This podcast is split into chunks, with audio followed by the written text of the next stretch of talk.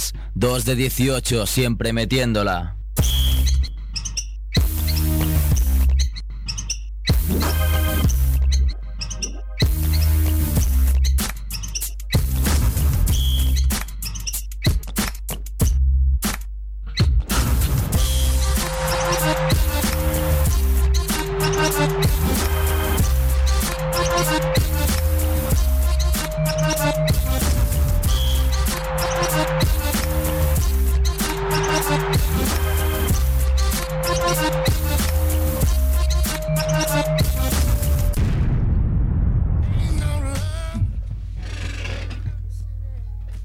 Hola 50s, bienvenidos a 2 de 18 Basket Radio Show, programa número 50, que ya es una cifra bastante digna.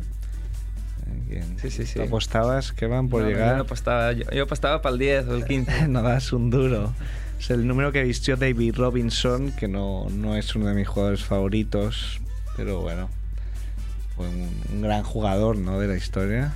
Hombre, claro. Y no, no entiendo por qué no te gusta, ¿eh? Mm, Demasiado militar, quizá. ¿eh? Bueno, Ah. le, llamaban el, el almiral, mí, ¿no? Bueno. algo. Porque no era. era un mote como de estos que se buscan en el gueto de Antonio Gil. No, no muy. No demasiado. Demasiado, no se tengan que comer la cabeza mucho. Bueno, estamos emitiendo desde Radio Ciudad Bella en el 100.5 de la FM, en radiociudadbella.es y en 2de18.com. Albert Balbastre en la parte técnica. Andrés Fernández Barrabés desde New York City y en el estudio, como siempre, que va en Costello. Y hoy tenemos un invitado con nosotros, un histórico del baloncesto español, catalá y un, un mito del, del Juventud de Badalona. Él es Guifré Gol. Buenas noches. Buenas noches, Guifré, ¿qué tal? Muy bien, muy bien.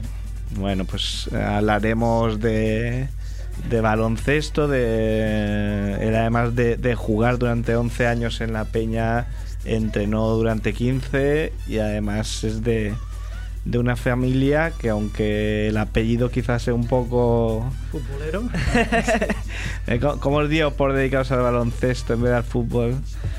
Bueno, yo casi tenía la obligación porque mi padre fue junto a otras cuatro personas integrante del primer equipo que jugaba básquet en Badalona. Y esto aquí pesa bastante. Eso, os habéis dedicado al fútbol, os hubiera forrado, ¿eh?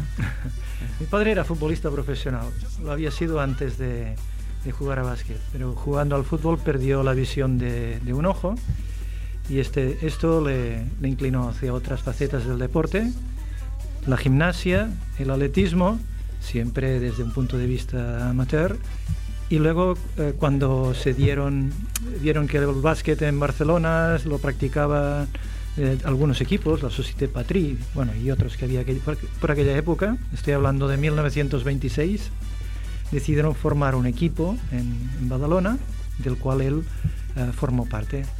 Y como anécdota, si, si vale la pena ser contada, por, por supuesto. Ah, eh, Société Patrie mm, era un equipo de, de jugadores de, de básquet que la mayoría eran provenientes de Francia. Digamos que llevaban ya un aprendizaje ah, Ya de más años de, de, más años. de- baloncesto. sí. Y se vinieron a jugar contra este equipo de, de neófitos, que por no saber no conocían muy bien ni la indumentaria. Y por las fotografías que habían visto, eh, creyeron que las zapatillas que llevaban para jugar eran eh, eh, borceguís, eh, zapatos de fútbol o zapatillas de fútbol. Y se presentaron con esta indumentaria. El Patri en un principio dijo que nada de jugar con esta gente. Pero finalmente se aceptaron y fue el hecho histórico en 1926 del primer partido en Badalona. Y supongo que les infligirían un, No, un correctivo o no sé. fueron... Bueno, los correctivos aquella época me parece que no pasaban de las decenas. Y en este caso, no sé si llegaron a, a 20 y tantos puntos contra 3 o 4. me inclinaría que no llegaron ni a 20. o sea, que, que fue un partido al menos digno, ¿eh? se, salvó, se salvó el orgullo y quedó para la historia como el, el primer partido disputado en Cataluña. Eh, bueno, no era Cataluña, ¿eh? en, en Badalona me refiero, perdón, no sé si... Le- ah, en Badalona. Bueno, Sí, he po- dicho antes. posiblemente al ser la, la cuna, bueno, investigaremos Esta- ¿eh? sobre... esta- sí, si investigáis lo de la cuna veréis que cierto, cierto no es, porque la cuna es Barcelona y el primer equipo que, eh, de básquet que hubo fue el Layetano de Barcelona. El básquet lo trajo un cura Escolapio, creo, que estaba en Cuba, Mm. que lo había visto jugar a los soldados americanos que se ejercitaban en la isla. Estoy hablando después del desastre del 98. Y este señor lo trajo a, parece que era el, pa, el era la, la escuela que este señor, bueno, Sí. este cura estaba. Y los antiguos alumnos del Pare Mañanet, que ya habían practicado básquet en, la, en el patio de la escuela, crearon el Layetano. Y Layetano eh, lo tiene, me parece, en la, la descripción, en el logo del equipo, es CD Layetano, ah, decano del básquet en Cataluña. Pero ahora, seguramente me equivoco, pero diría que sea el nombre de pila era Eusebio del, de este Escolapio que El fundó. padre- es que el lo, padre Millán era. lo vi, estábamos... Eusebio Millán, exa- exactamente. Eusebio Millán. Eusebio Millán. Es que lo sé porque estamos comentando hace poco que estoy eh, revisando los, los chocalar, que son, para el que no lo sepa, que lo busque en internet, eh, ahora que podemos, tenemos esta libertad. eh, una serie sobre baloncesto alucinante, dirigida y presentada por Pedro Barte, totalmente recomendable. O sea que ya, ya estáis tardando en bajarla. Durante esta primera anécdota entra el señor Merck. Afonado. ¿Qué tal, señor Merck? Muy bien. Está- Estás afónico. He venido, he venido afonado, pero solo para, para daros las felicidades del 50, Te encanta. programa número 50. No lo ha dicho, ya ha dicho durante la semana. No puedo ir porque como soy No, no, tengo una cena dentro de 5 minutos. un tipo importantísimo, siempre, siempre tiene Siempre a- se están reuniendo al- con... algún evento, ¿eh? Sí, sí. Pero ha, ha querido pasar y nosotros agradecemos, ¿eh? Claro. Tenía pensado venir así Marilyn Monroe vestido y verde y tuyo, pero no. Mejor no. No, no. nada, a ver, muchas gracias. Y aunque hoy no vamos a tener tu sección. Nada, ya me la guardo que estoy haciendo una tesis. Una tesis general de las películas de baloncesto. me, me he dado cuenta de muchas cosas. Baloncesto. Ya sabes que alcanzaste tu, tu cúspide ¿eh? con, Eh, con Teen Wolf. Eso, tengo que buscar ahora caminos diferentes. Porque- dice, dice Albert que sí, ¿eh? bueno, a ver, pues nada, muchísimas Bueno, gracias. yo me voy tal cual he venido. Con discreción y nada, nos vemos la semana que viene. Exactamente. Y bueno, Forza Barça y que se joda el Chelsea. Un poco fanático, ¿eh? A, ver si dice algo y, y lo ha tenido que decir. Bueno, Bueno. ¿qué van? ¿Qué, qué tienes que decir? No, nada.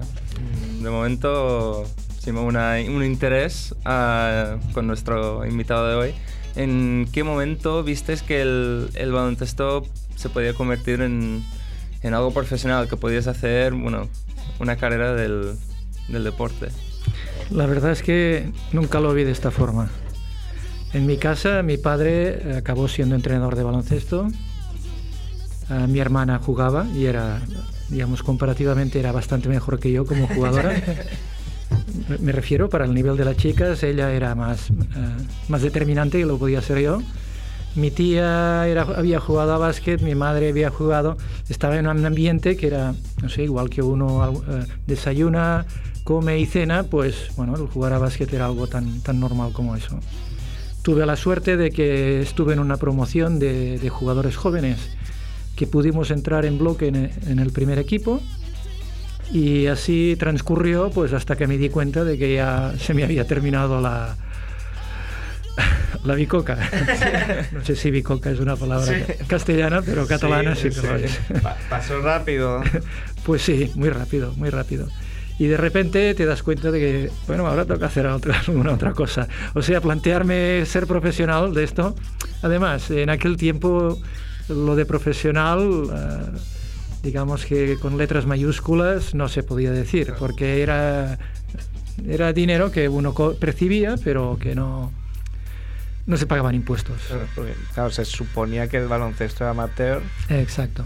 que era uno de los motivos por los que, por ejemplo, los jugadores de la Liga Española podían jugar en las Olimpiadas y los de, por ejemplo, la NBA no, porque esos eran los, los sí. profesionales. Así era, así era. Aunque aquí tampoco es que fuese en limusina, pero sí se vivía de ello. Bueno, yo creo que los buenos jugadores podían vivir muy bien de lo que ganaban durante la temporada, pero era- es que era un negocio que tenía fecha de caducidad casi cantada, eso si no, si no tenías alguna lesión.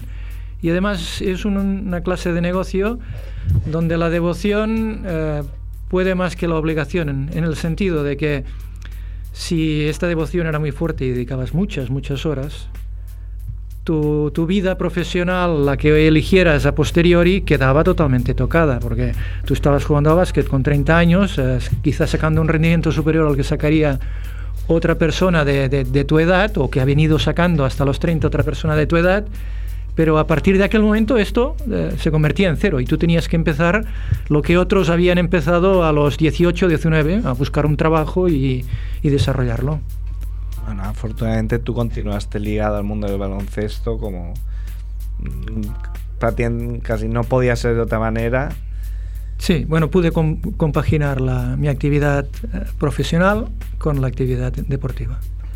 ¿Y cómo, cómo eran aquellos años en, en, en el Juventud? ¿Cómo eran los viajes? ¿Cómo eran los partidos? ¿Quién era vuestro principal rival? Ah, En Cataluña era el Picadero, Picadero Hockey Club, un club que ahora ha desaparecido. Dejó un, un- un campo de básquet al lado del Camp Nou. Mm. Esto lo construyó el Picadero, creo que luego lo adquirió el Club de Fútbol Barcelona. Y este club originalmente estaba junto a Sarriá. Y este era el club fuerte de, de- de Cataluña, digamos fuerte El que tenía dinero. Económicamente, exacto. Ah, lo que quizá no, no tenía era una tradición de muchos años de, de básquet, pero sí que había tenido equipos muy, muy buenos. Y el otro equipo fuerte en Cataluña era, era el Juventud. Fuera de, de Cataluña, el equipo fuerte, ya por, por antonomasia, por definición, era el Real Madrid, que vaya durante los años que yo estuve en Liga Nacional era intratable. Era muy era abuso, era casi aburrido, ¿no? Sí, sí, era intratable. Ganaba las ligas eh, con la- una mano en el bolsillo, casi. Algún año eh, se lo podía poner difícil el Juventud, se lo podía poner difícil el Picadero, pero era un año o, o dos años. Y el Barcelona en aquel tiempo no estaba en Liga Nacional, había renunciado a la categoría. Eh, pues yo, yo subí a primera, a primera me parece que era en 1960. Pues aquel año el Barcelona había renunciado a Liga Nacional, había ganado la anterior, que era la primera de todas las que se hacían, y el equipo estaba en tercera porque consideraron que las secciones eh, profesionales eran un gasto excesivo para, para la entidad, acababan de construir el Camp Nou y los recursos los querían para, para el fútbol. Se quedaron sin dinero, eso, fíjate, que se han pasado años y, y casi pa- sigue pasando lo mismo, ¿eh? En baloncesto, por ejemplo, este año tuvo que renunciar el Girona y está la cosa un poco, un poco mal, pero bueno. ¿Qué Sí. quería decir? Que- No, que, pero que vosotros llegasteis a ganar una, una liga nacional, ¿no? Sí, esto era el año 66-67. Ver, Explico un poco, un poco la historia de, de estas ligas. En estas ligas todos los equipos, primero el Real Madrid, pero luego todos los demás fueron también enganchándose, tenían jugadores norteamericanos. Tener un jugador norteamericano, y era norteamericano, no como ahora que serán de donde sean, ¿eh? sí. buenos jugadores de donde sean, antes no, eran jugadores norteamericanos, y esto significaba pues gente de por encima de dos metros. Aquí el más alto era alto con, con nivel de, de selección nacional, pues era Alfonso Martínez, 1,93, Mm. o Lorenzo Alocén, no creo que tuviera más de 1,95, no creo que tuviera más de esta altura. Quizá ahora me olvido a alguien, ¿eh? no, no quisiera que No, se lo bueno, tomara mal. creo que por lo, por Pero lo es- que he podido leer eran los dos pivots. pero además eran jugadores no solamente altos, sino grandes jugadores. Entonces el hecho de que algún equipo fichara un jugador americano de dos metros y algo ya le representaba una ventaja muy grande. Eh, se entendió en determinado momento que esto iba en detrimento de la selección española, porque cada equipo pues dependía de los americanos y los españoles eh, eh, no tenían la responsabilidad que, De comparsa. que era necesario. No era exactamente de comparsa, porque la verdad es que había muy buenos jugadores, pero pensaron que esto podía perjudicar, y sobre todo los equipos que no tenían americano, que eran pocos, presionaron para eh, que no hubiera jugadores extranjeros. Bueno, pues en esta liga, la 66-67, la Federación Española, o no había asociación de clubes, la Federación de Española aprobó que no hubieran americanos. El Madrid, que ya se había anticipado al movimiento, nacionalizó a Clifford Luick. Era un jugador de 2 metros 3 o 4, pero además muy buen jugador Mm. y determinante. Entonces el Real Madrid en este año tuvo un solo americano. Los años anteriores había tenido siempre dos. Y los demás solo jugadores eh, nacionales. Bueno, pues este año apro- aprovechamos eh, el Juventud para, con, con la mano de santo de estudiantes a final de la liga, para, para ganar la competición. El Madrid perdió dos partidos, uno contra nosotros y otro contra estudiantes, el último día del campeonato. Y nosotros, y nosotros perdimos dos partidos, uno con el Madrid y uno con el Estudiantes. Y pero le ganábamos el average. Y el, el último día del partido Madrid-Estudiantes, los demás habíamos jugado, jugado todos el domingo. Y creo que ellos era un, no sé si era un martes o un miércoles, jugaban el último partido en la pista de estudiantes, una pista descubierta. y allí estudiantes ganó por un punto. Y, por ejemplo, ese partido, ¿cómo lo pudisteis seguir? Pues ya, ah, pues ahora no recuerdo si la daban por televisión. La verdad no, no lo recuerdo, porque bueno, era televisión de blanco y negro en aquel tiempo. Pero sí creo recordar que algo dieron por televisión. Quizás son imágenes que luego grabaron y las reprodujeron. Yo lo que sí me acuerdo es que era, me parece que era el día de San José estaba en, en Badalona y nadie daba un duro por, por estudiantes, esta es la verdad. Pensábamos, mira, vamos a quedar segundos de la liga, como venía sucediendo bastantes años. Pero no, no, estudiantes hizo la machada y además fue en el último segundo. Un jugador que luego no, tuvo- ninguna proyección, se llamaba Segura, su padre era un pintor de renombre, no de, no de brocha gorda, ¿eh? de brocha fina. Y este jugador físicamente muy bien dotado, era bajito, no sé si tendría unos 78, 79, sé que hizo la última jugada, le hizo, fa- le hizo falta, creo que fue Luik, y transformó los dos tiros. No era un buena, era un poco mano de piedra, de estos que, que el porcentaje del 50% en el tiro en el tiro libre a veces era difícil de conseguir. O sea, que se dio una serie de circunstancias eh, un poco Sí. únicas para, para conseguir esta liga y romper un poco la hegemonía que en esos años era aplastante de, del Real del Madrid. Real Madrid. ¿Y cómo, cómo lo celebrasteis? ¿Fuisteis al ayuntamiento? ¿Cómo se hace ahora? ¿Fuisteis a, a la Muraneta? No, no. eh, éramos más, más laicos.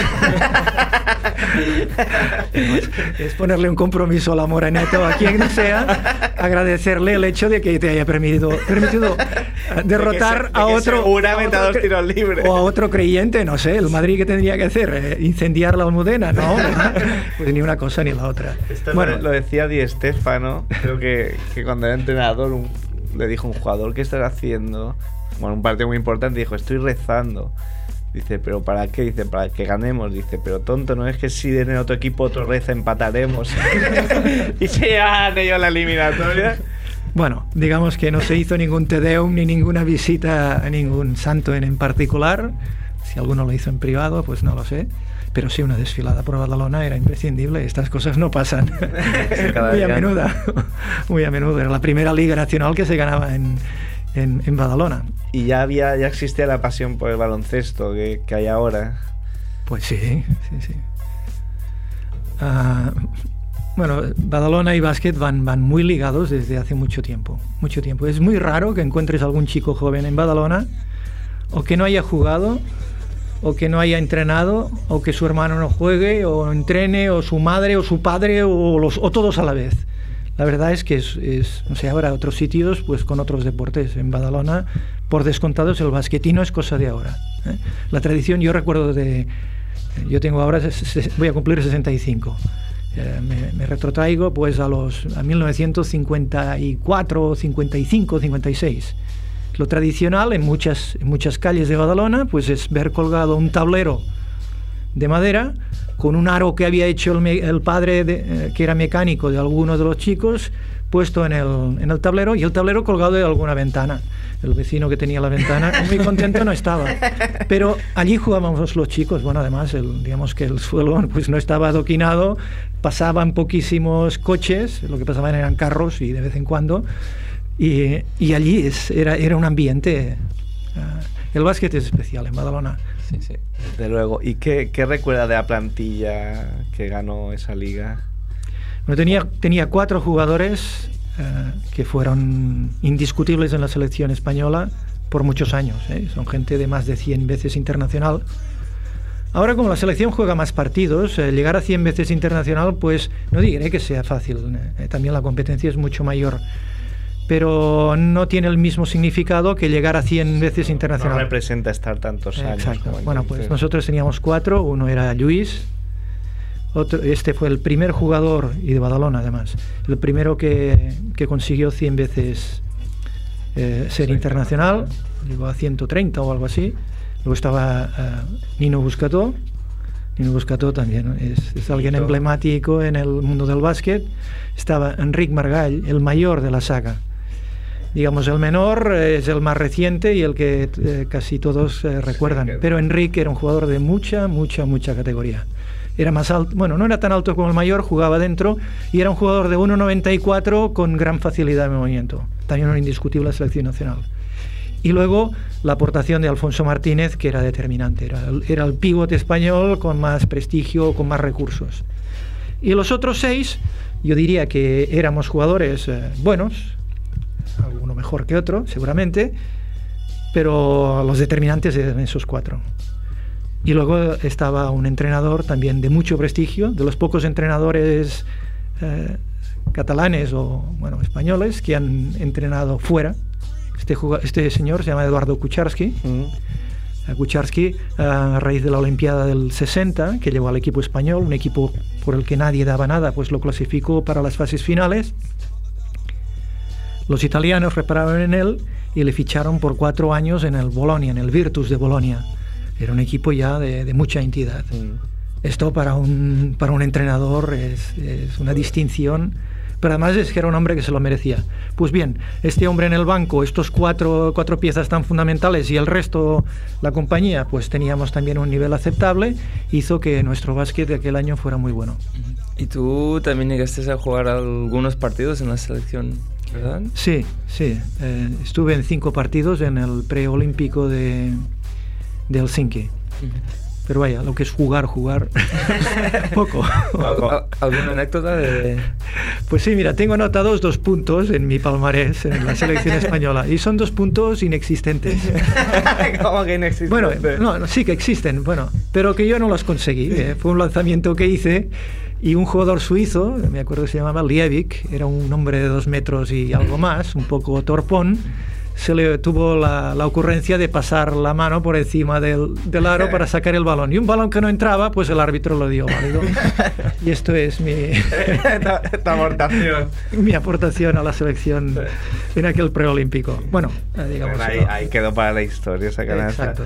¿Y cómo, cómo, eh, por ejemplo, en ese Juventus campeón, cómo se repartían los minutos? Porque no era como ahora, quizá que. Pues no, eh, digamos, para, para, desespero de los que no jugaban normalmente, y esta era la forma que tenía Kucharski, hacía jugar 5, 6, 7 jugadores, mm, no muchos más. Bueno, ocasionalmente jugaba alguno más, pero el que si eras uno de los tres que te tocaba, por ejemplo, si eras el sustituto de, de Buscató, ya podía. tenías muy, muy crudo, aunque tuvieras muy, muy buen nivel, pero Buscató quizá era el número uno. En cuanto a jugador completo, en aquel momento no había un jugador como él. Había otro jugador muy brillante en el Real Madrid, eh, Emiliano Rodríguez. Sí. Pero este era más un especialista, era un hombre para que te hacía 40 puntos, 30 puntos y además con consistencia. Pero Buscató, además de hacerte veintitantos y, y poderte hacer 30, era un hombre que te daba asistencias y era un hombre que era equipo, era él que empujaba. Tenía muchas cualidades. Por tanto, si te tocaba ser el sustituto de, Buca, de Buscató, a no ser que el partido fuera fácil, que Buscató se hiciera daño o que hubiera algún otro problema ajeno, lo tenías crudo. te ibas a cansar mucho. Por suerte yo no era el sustituto. ¿Y cómo, cómo ves el, el, baloncesto de ahora?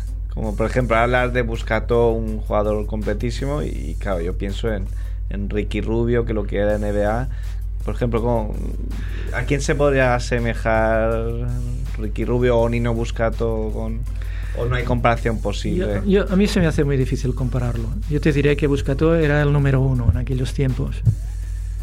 Y, pero es que ahora la gente, primero, es físicamente muy superior. Y esta capacidad física les permite hacer las cosas a una velocidad y con una potencia que antes no teníamos. Técnicamente, Buscato era un hombre que utilizaba muy bien las dos manos y podía jugar la posición de 1, 2 y 3 si quería, con metro 78, porque no tenía más de esta altura. Pero no tenía la habilidad que tienen ahora estos jugadores. Además, hay, hay, algo que ha favorecido a los jugadores de ahora, o ha favorecido al básquet en general. Y es que la regla no sé si ha cambiado, no estoy quizá tan al tanto, pero antes, cuando en el como en el dribbling, eh, levantases un poco la mano para mm. acompañar el balón, es que te señalaban dobles enseguida.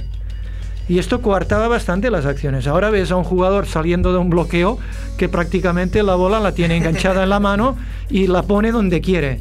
Bueno, antes esto no se permitía. Sí, sí, ahora es muy difícil que, que piten dobles. lo permiten a todo el mundo y me parece muy bien. Por tanto, ya es, es, difícil comparar lo que hace Rubio, que es, esta es una de sus grandes habilidades, este control tan exagerado, por decirlo de alguna forma, que tiene del balón para, para entrar. Yo supongo que, que aplicado en el básquet de las reglas anteriores, pues sería algo más difícil. Ah, hay unas, eh, yo creo que no tiene comparación el básquet de ahora con el de el de antes. No voy a ser nostálgico y digo que los de ahora cogerían a los de antes y nos pegarían una paliza, pero no solamente los mejores equipos de, de, la, de la CB, no, no, equipos medianos, incluso equipos Liga EVA o compañía. Sí, creo, uh, te voy a decir más de una vez, creo que uno de los grandes cambios que has visto en, en el baloncesto es la línea de, bueno, el, el tiro de, de tres. Exacto. Sí, esta además es un cambio que es una mancha que, llevo puesta en todas las camisas, porque no me, no me di cuenta de, lo que podía representar esto. Y yo asistí a los principios siendo entrenador de, y no me di cuenta. Yo era de los que pensaba que esto son historias, son recursos de, débil esto del, bueno, no tan exageradamente, esto del tres puntos. Aquí la metes de tres, bueno, es lanzar el balón arriba y si cae, pues bien lo que cuenta es el tío que entra, que saca falta y además eh, mete los dos puntos o va a la personal. Estos son los que hacen daño. Pues bien, ha resultado que, no, que la cosa no era así. Que además el tres puntos, pues lo que haces es dejar mucho campo, mucho campo libre dentro para, para gente que, que, entre. Y además, otra, otro movimiento que seguramente no, por más que hubiera soñado, no hubiera pensado, que los jugadores grandes pues salieran a tirar de tres puntos y que fueran tan efectivos que con un poco de lógica piensas, bueno, tú tienes metro ochenta y tienes que coger carrerilla para llegar a los, al aro tirando tres puntos. Un hombre con dos metros y algo, menos esfuerzo tiene que hacer. Y, y, la precisión va reñida con el esfuerzo. Si tú haces el movimiento o lo haces con facilidad, es más fácil que seas preciso. Por tanto, no hay ninguna contraindicación para que un hombre grande tire de tres puntos. Pero en mi época, uno de grande que tirara a, a, distancia, no lo ponían. Bueno, esto seguramente por la poca práctica, porque ya no, no probaba, pero es que el entrenador lo podía crucificar. ¿no? sí, sí. Mira, eh, no sé, hemos hablado de la liga que ganasteis, pero en la temporada 78-79 ganasteis también una copa. Y, hemos encontrado en internet, por cierto, si buscamos Gifregol en, en Google, salen 2.720 entradas. Si buscamos solo gol, sean 75 millones. ¿eh? sí, hay 500 mil. Hay, hay, un deporte, no sé cuál es, sin, sin, pagar royalties y sin pedir permiso, lo ha utilizado no sé para qué. Y creo que es un deporte que se juega con los pies. Sí, lo, tenéis que haber registrado. ¿eh? Lo buscaremos. Pues, pues, hemos encontrado en, en, la página web, como no, de, de nuestro amigo Paco Rengel en basquetconfidencial.com una un artículo muy, muy bueno de José María Oleart que se titula Promesa con mariscos. ya te ríes, ya. ¿Qué, recuerdas? Antes, de que te diga yo nada, a ver si. Sí, si decir lo mismo. Esto era en Orense. Bueno, digamos que había algún precedente de lo que voy a contar ahora. de lo que voy a contar ahora. Pero concretamente. Uh, habían venido bastantes aficionados de la Peña a Orense a ver la final y Kucharski se nos llevó a todos y, y, pasamos por delante de bares. Y bueno, entramos aquí, bebemos algo para, para relajar, para no pensar, para... pero se trataba de, de, beber algo simbólico, ¿no? Además, quizá los controles ahora de, oye, que no tomes eso, no tomes, eso, no eran tan estrictos. La cuestión es que pasó de lo simbólico. y volvimos muy alegres al, hotel. Los acompañantes de la peña nos preguntaron, ¿pero ¿dónde venís? O sea, nos estaba buscando. Y, no sé si fue Kucharski o quién fue que dijo, no, hemos ido a poner un cirio a la Virgen. bueno, fuimos a dormir y después de dormir, pues la cosa salió muy bien y ganamos. Ganasteis. No sé cómo lo contaría Olear porque... Lo, de, lo del a la Virgen no lo menciona, lo que sí menciona es que le, le prometisteis al tabernero que volveríais al día siguiente. Ah, es verdad, es verdad, si esto también es verdad. Y al día siguiente, claro, una promesa es una promesa y... Es verdad. Y muy a pesar vuestro tuvisteis que volver, ¿eh? Es ver, no, no, sí, es, es, es, así, es así. No, no lo recordaba. Ya te contaba antes que las cosas, eh, cada cual las, recuerda, las, recuerda a su forma y muchas veces recorta no voluntariamente, ¿eh? y este es el caso. Bueno, pero la, la esencia era esa. Que... Pero una situación similar la, la, la pasaba en cuando íbamos a jugar uh, San Sebastián. San Sebastián tenía un equipo de gente de allí, bueno, algún americano, pero era un, un equipo fuerte, muy luchador. Uh, y me acuerdo que el año había, bueno, había distintos años había ganado al Madrid. Esta era la mejor nota que podía sacar un equipo, poder ganar al Madrid en casa, aunque luego en su casa perdieras de 40. ¿Mm? Y nosotros cada vez que íbamos a San Sebastián, como la primera vez que fuimos, nos paramos antes en un pueblo, Orrio creo que se llama, y nos pegamos una comilona. sí, sí, llegamos, me acuerdo, después al hotel San Sebastián, dormimos y lo jugamos y ganamos de 27. Entonces fue perceptivo cada vez que íbamos a San Sebastián a hacer la, la comida, hacer la comida. Y no sé si sería la comida o lo que fuera, pero no perdimos nunca. Y San Sebastián era un, un lugar difícil. Tú imagínate ahora que, que llegaran los jugadores del Juventud eh, en una copa y llegaran así contentillos al hotel, el escándalo que se montaría, ¿eh? Seguramente, seguramente. O, otros tiempos. Eh, bueno, luego, uh, después eh, te retiraste, nos comentabas que, que bueno, pues que claro, te retiras con 30 y pico años, no sabes bien qué hacer y bueno, decías que compaginaste tu labor profesional con, pudiste compaginarla con el baloncesto y estuviste entrenando bastantes años, sí. siempre en equipos de, de Cataluña. Sí. ¿Qué, ¿Qué, qué, recuerdos tienes de estos años? ¿Había cambiado la mentalidad del jugador ya cuando tú te retiraste o seguía...? No. ¿O no, fue no. poco a poco...? No, o no me di cuenta o yo vi que los jugadores tenían men mentalidades... Eh, es que, digamos, el profesionalismo no existía. Quizá existía en el jugador americano que venía, pero tampoco era un profesional en el sentido de la palabra que se le da ahora. ¿no? Uh, eran gente que venían y que sencillamente ocupaban una parte de su vida haciendo un viaje a Europa. La mayoría, la mayoría, de ellos no había podido entrar en la NBA o había desistido de entrar porque consideraba que no tendría un papel muy relevante y venían a pasar una experiencia europea. O sea, por este lado yo creo que no, que no cambié mucho. Eh, tuve una primera experiencia como entrenador el último año como jugador que pasé a jugar, bueno, Juventud eh, dijo que no contaba conmigo y pasé a integrar al otro equipo de la, bueno, había tres equipos en Liga Nacional aquel año en Badalona. El Juventud, el Círculo Católico de, de Badalona, que luego pasó a ser Cotonificio, y el San José Irpen, otro equipo. Los tres estábamos en Liga Nacional, el Círculo acababa de subir. Y yo fui a este equipo, el Círculo, como entrenador-jugador con la pretensión de que el entrenador que tenían antes hiciera las funciones de entrenador, pero no tenía el título nacional y admitían que el capitán ejerciera la representación del equipo como entrenador también. La cuestión es que este entrenador dimitió y efectivamente tuve que hacer de entrenador-jugador. Bueno, fue una temporada muy dura.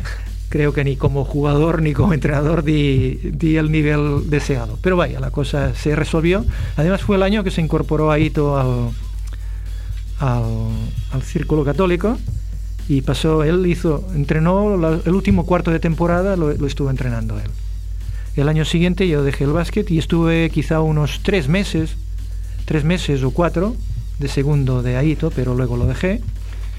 Y luego inicié, estuve tres años en Mollet. Mollet eh, jugaba lo que llamaban entonces Primera B, podríamos decir una segunda Liga Nacional. Antes estaba Liga Nacional y Primera B, Sí. además, intermedio. Y con el Mollet estuve eh, un primer año, mantuvimos categoría. El segundo año quedamos campeones de España y subimos a Liga Nacional. Mollet era algo insólito porque Mollet era un pueblo pequeño, no tenía, aunque tenía tradición de básquet, no tenía tradición de básquet de, de- de gran nivel. Y han salido buenos jugadores de Mollet, no digo lo contrario. Al año siguiente mantuvimos el equipo en, en Liga Nacional. Luego pasé al Hospitalet. El Hospitalet había, había estado en Liga Nacional la- el año anterior, había perdido categoría. Entré en Hospitalet, llevé a algunos jugadores de Mollet y volvimos a subir. Entonces me pasó una cosa rara, quise estudiar eh, medicina y dije que no quería entrenar, quería trabajar y estudiar. Pero no conseguí entrar en la facultad porque había números cláusulos, cláusulos y por las notas que yo tenía no, no pude entrar. Entonces entrené a media temporada al Premia, Hmm. que también estaba en primera B. Y con este equipo bajamos. Luego pasé otra vez al Hospitalet, que volví a estar en, en primera B. Estuve en el Hospitalet tres años. El primero quedó primera B, el segundo volvimos a subir a Liga Nacional y el tercero bajamos eh, otra vez a primera B. Luego pasé, pasé al, español, el español acababa de subir a Liga Nacional, estuve con ellos eh, dos años. El segundo año fue la mejor clasificación que he tenido como ent- entrenando en Liga Nacional, quedamos sextos, pero no me renovaron. Y entonces pasé a entrenar a Balbi Girona, que era un equipo que había aprovechado una ampliación de Primera B, ellos habían quedado sextos o séptimos en, en segunda catalana, Hmm. y pasaron a integrar la, la primera B. Mantuvimos la categoría y al año siguiente subimos a Liga Nacional. Y entonces eh, me reclamó, digamos, el español y volví otra vez al español en, en Liga Nacional y esa temporada ya no la terminé. El equipo no iba muy bien y me rescindieron el contrato. Aquí sí había contrato. Y después de esto entrené un año un equipo de chicas de Badalona y ya no hice nada más. Men- Menuda trayectoria, ¿eh? En el mundo del baloncesto.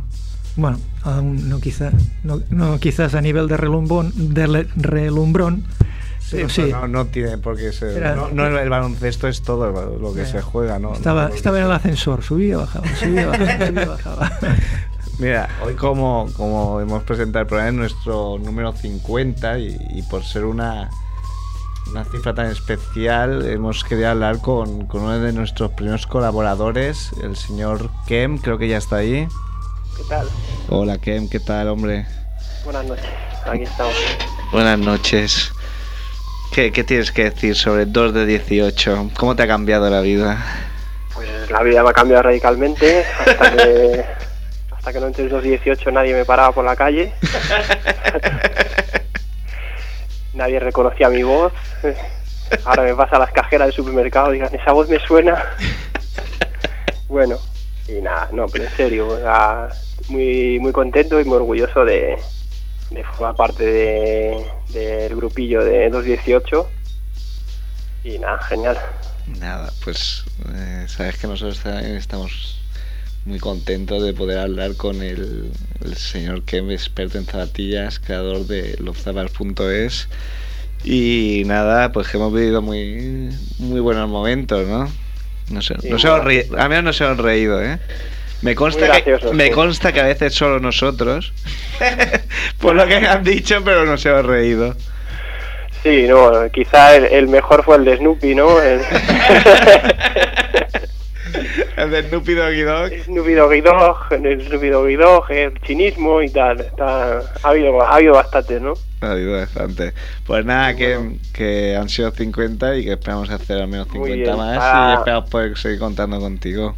Para la próximo, el próximo programa eh, seguimos co- o, o hacemos en serio el, el especial de zapatillas con mensajes, ¿vale?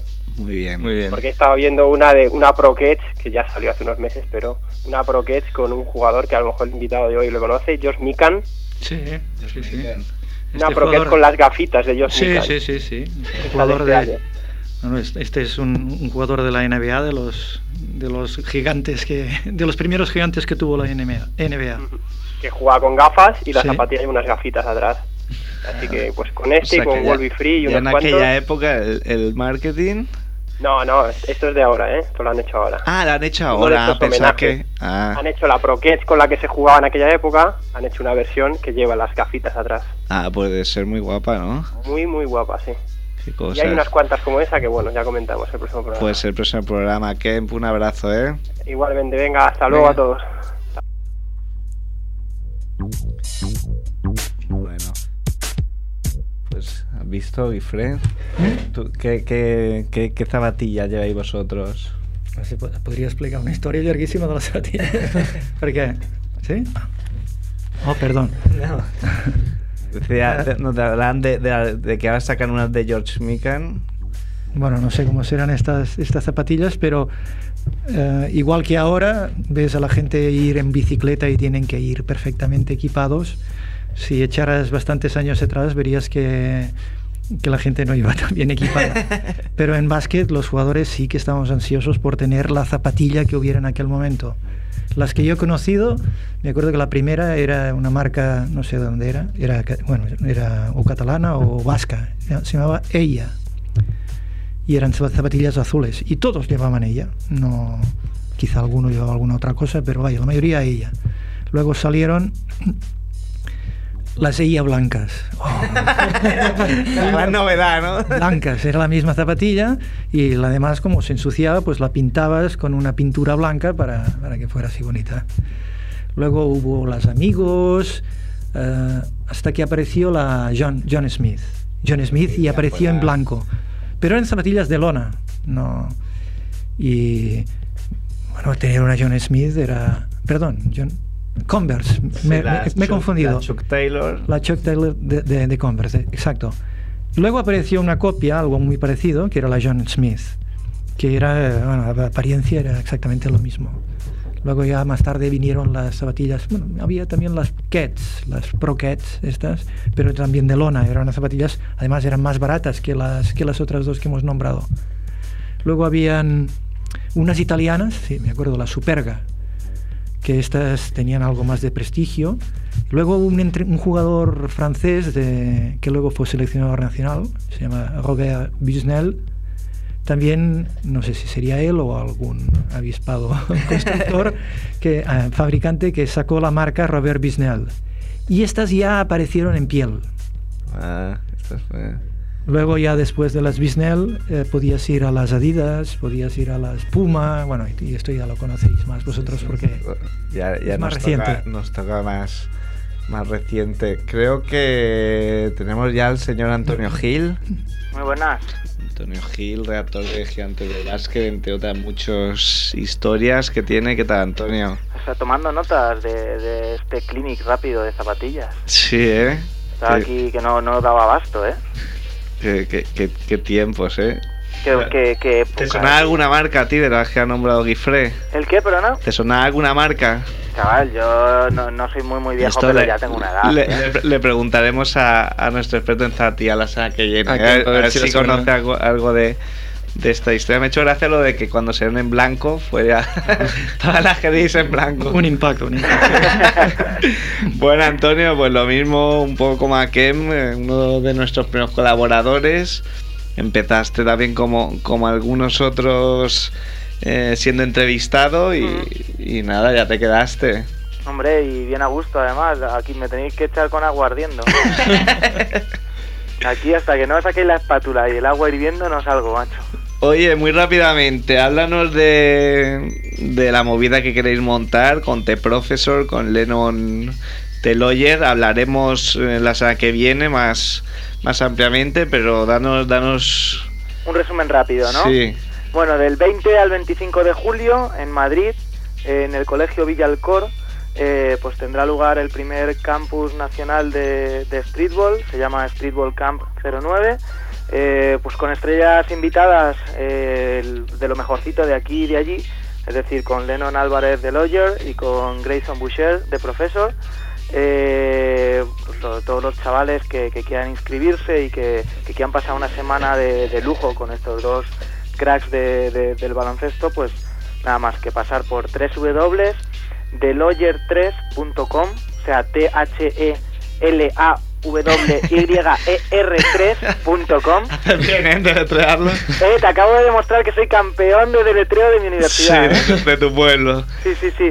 Pues nada, pasan por ahí, echan un vistazo a, a la web que, que es muy sencillita y encuentran dónde pueden inscribirse. Y aparte, pues tendremos eh, todo un clásico eh, de la Liga ACB, aunque nunca haya participado en ella, que es Eduardo Sipi, que no sé si le recordaréis por aquel concurso Sí, de mates. sí, sí, sí, yo sí. Y a Richard Enguema, de estudiantes, pues bueno, también dando dando un poquillo el callo por ahí y bueno, pues compartiendo No, con los chavales. Eduardo del Sipi, el que no sepa, ganó un año en que la ACB dejó presentarse a un. A un amateur. a un amateur al concurso de mates y se presentó y lo ganó. O sea, un, un tipo con, con prestigio dentro de esto. Pues nada, Antonio, la AKN hablamos más. Y nada, lo dicho, darte las gracias y, y que esperamos que siga siendo 2 de 18. 2 de 18 for life. además. No, muchísimas gracias a, a vosotros, que de verdad que, que lo pasamos fenomenal todas las semanas y que eso es lo importante. Bueno, Antonio, un abrazo. Un abrazo, chicos.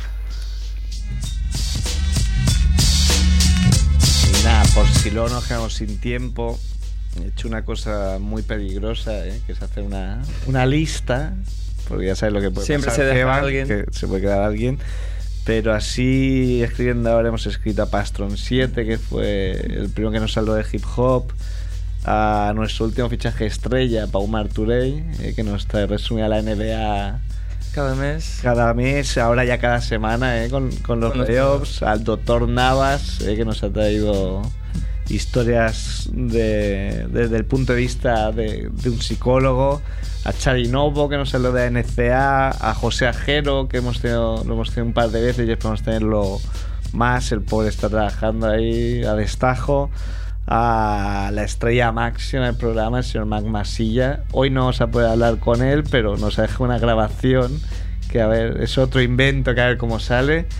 A Mer, que ya me pasado antes, a Jorge Albericio, a Daguizar, que nos hizo la sintonía, y bueno, ya nos habla de Antonio Gil, de Kem, y por supuesto a Andrés Fernández Barabés, eh, que lo echamos de menos. Eh, no nos ha podido llamar hoy, a ver si podemos hablar la semana que viene. Estuvo viendo la peli de Kobe, de Spike Lee. Y, A ver qué nos cuenta, sí, sí. y nada, que fue que se le ocurrió la idea esta, ¿eh? Poca, poca coña. Y nada, a todos los que nos hayáis escuchado alguna vez, ahora vamos a ir ya con la sección de Magmasilla, ya os digo que más friki que nunca. Hola chicos, ¿qué tal? Muy bien, muy bien. Ah. Ah, no, para no pasa res. Para que habléis vosotros también. Yo No, sí, y nada, voy a empezar hablando de cómo he visto los playoffs estos días después de la eliminación, de la triste eliminación por 10 puntos así de los Bulls. Una pena, una pena. Bueno, la cosa es que ahora pues los Bulls se van a casa y ahora es Orlando-Boston. Y, y bueno, he visto estos dos partidos muy bien, los que han jugado. Y creo que, bueno, Orlando ha ganado los dos partidos merecidamente. Porque Dwight Howard mm, ha pasado por encima de, pues, de los dos señores, pues, de Brian Scalabrine y Kendrick Perkins. Tranquilamente, además. ¿Qué opináis vosotros, eh?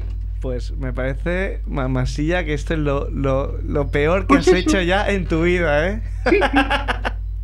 Sí, Sergio, estoy de acuerdo, sí, sí.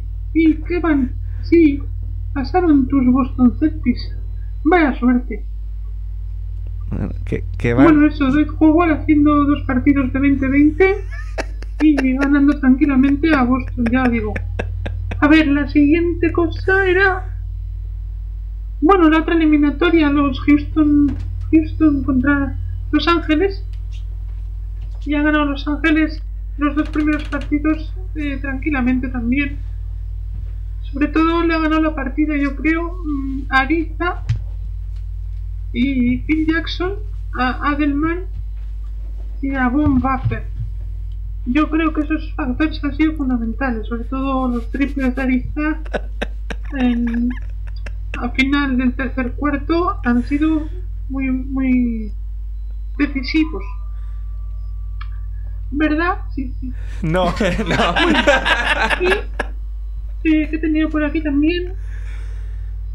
Ah, Dallas Denver. Ahí están mis nuggets.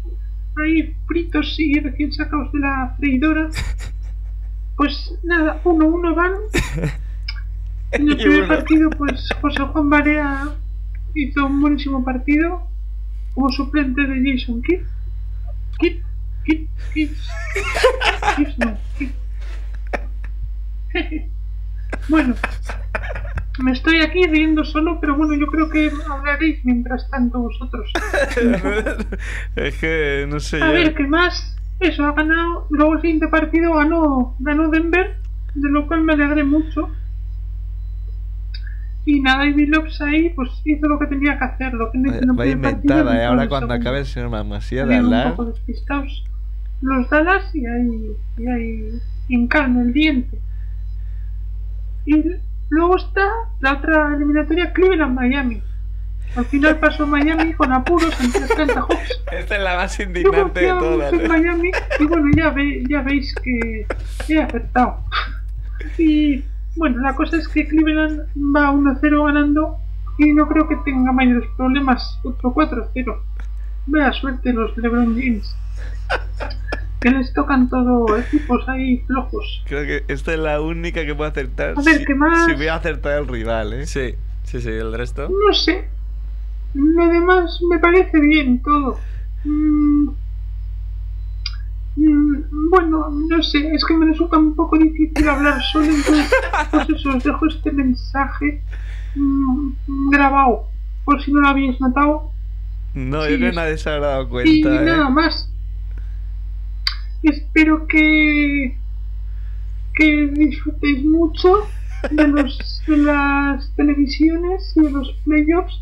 Y bueno yo no he podido asistir al programa pues porque tenía que jugar un torneo de Warhammer 40.000 en el asilo. O residencia o bueno cada día es una cosa. Sí, cada día decimos una. bueno, pues chicos, un saludo a todos y hasta la próxima. Hasta la próxima, Magmasilla. Bueno, ahora Bueno. tenemos que deshacer el tuerto este. Sí. Tengo que decir que esto lo- este mensaje me escribió el señor Magmasilla el sábado pasado. Y me dijo, bueno, te, como no voy a poder estar el jueves, te envío el mensaje. La grabación. Y bueno, si alguno de vosotros no sigue la NBA, que no haga caso a nada de lo que ha dicho, porque eh, no ha acertado ninguna de las cuatro eliminatorias como van. ¿eh? Lakers, Houston van 1-1, Dallas, Denver 0-2, Cleveland, Atlanta eh, 1-0. Él ha dicho Ojo, Juan. que Cleveland, Atlanta, no Miami, para el que se Él ha dicho. Miami porque era creo que la única que, que quedaba. Bueno, con- con- junto con Chicago Boston, que es así acertado que se consiguió Boston. Un hombre con Y fe. Orlando Boston van 1-1. Sí. O sea que Magmasilla vas a seguir haciendo tu sección porque la de NBA la seguirá haciendo el señor Pau Marturell. Lleva mejor la NBDL, ¿eh? la NBA ya mejor. Bueno, se ha, se ha tenido que ir Gifre Gol, Sí, eh, se con el que hemos disfrutado muchísimo con estas Sí, sí. anécdotas. A mí personalmente es que me encanta y vuelvo a insistir en que los que podáis os veáis el os bajéis el chocalá porque se aprende muchísimo de baloncesto y, y bueno, pues vale la pena muchísimo. Nos vamos a ir, no sé si nos dejamos algo, no sé si Alberta habrá preparado la canción. Pues bueno, a ver. eh, La conjura de los necios de Santa Flow. Ahí queda, el próximo el 51. Un abrazo. Un abrazo. La peña lo que pasa es que se hace un lío, ¿sabes? Se creen que...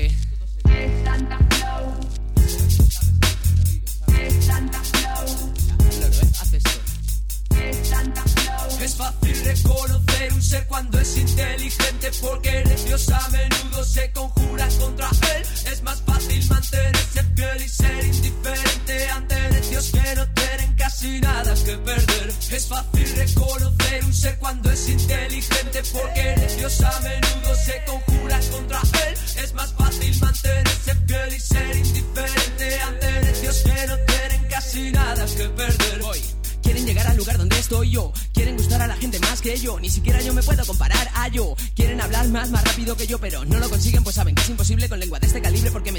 como las olas del mar a chocar contra los arrecifes. La belleza de lo natural es normal que se fijen, pero fíjate quién nació para vocalizar bien. Quién te deja por el suelo sin esfuerzo. Fíjate con cuánta chulería voy, hoy estoy. Sé que sigo estando demasiado lejos, ¿para qué? Para que me cojáis y para llegar arriba todavía me queda la vida entera. Entérate, competidor, que no lo pongo nada fácil. Jódete, cabrón, si ves que mi lengua es mucho más ágil. Claro que el nivel aumenta con años de práctica, pero sin talento de nacimiento, ¿dónde vas? ¿Dónde coño van? Todos los que creen que pueden compararse a estilo semejante. Sigo por delante de montones de desgraciados.